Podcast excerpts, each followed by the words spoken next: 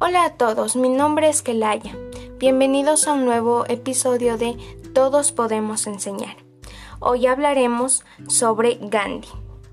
Este 2 de octubre se celebra el centésimo quincuagésimo aniversario del nacimiento de Mahatma Gandhi, fundador del movimiento de la no violencia y uno de los líderes que impulsaron la independencia de la India en 1947.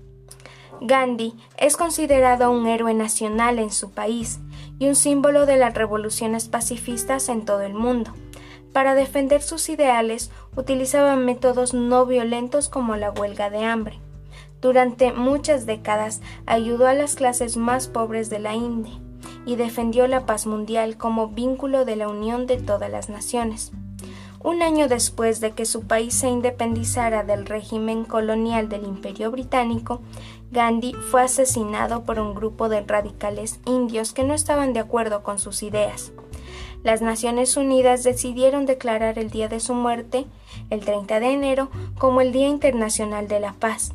No obstante, en los últimos tiempos también han surgido voces críticas que recuerdan algunos episodios controvertidos en su vida como comentarios racistas sobre los negros o contactos con el fascismo. Mahatma Gandhi nació el 2 de octubre de 1869 en Porbandar, al noreste de la India.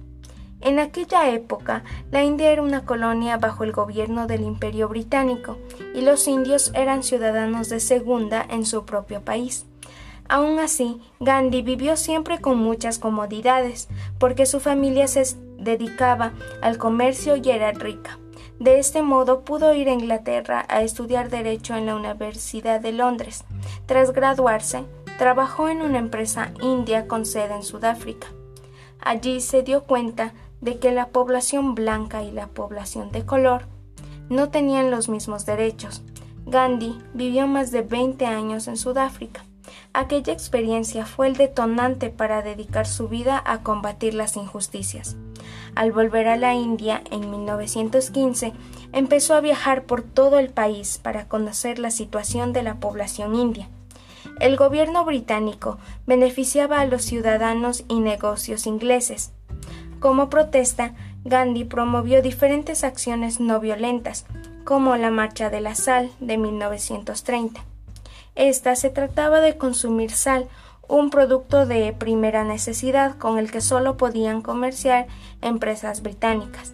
El inicio de la Segunda Guerra Mundial y el hecho de que la India participara de forma indirecta como colonia del Imperio Británico provocó que el movimiento independentista indio tomara mucha más fuerza. Las autoridades británicas detuvieron a miles de personas y Gandhi, ya septuagenario, pasó dos años en la cárcel.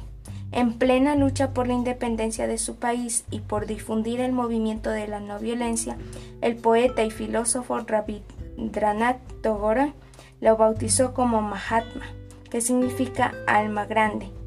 La presión popular y el final de la guerra hicieron que los británicos accedieran a las demandas de independencia. De la partición de la India de 1947 surgieron dos países hoy enemistados, la India de mayoría hindú y Pakistán de mayoría musulmana.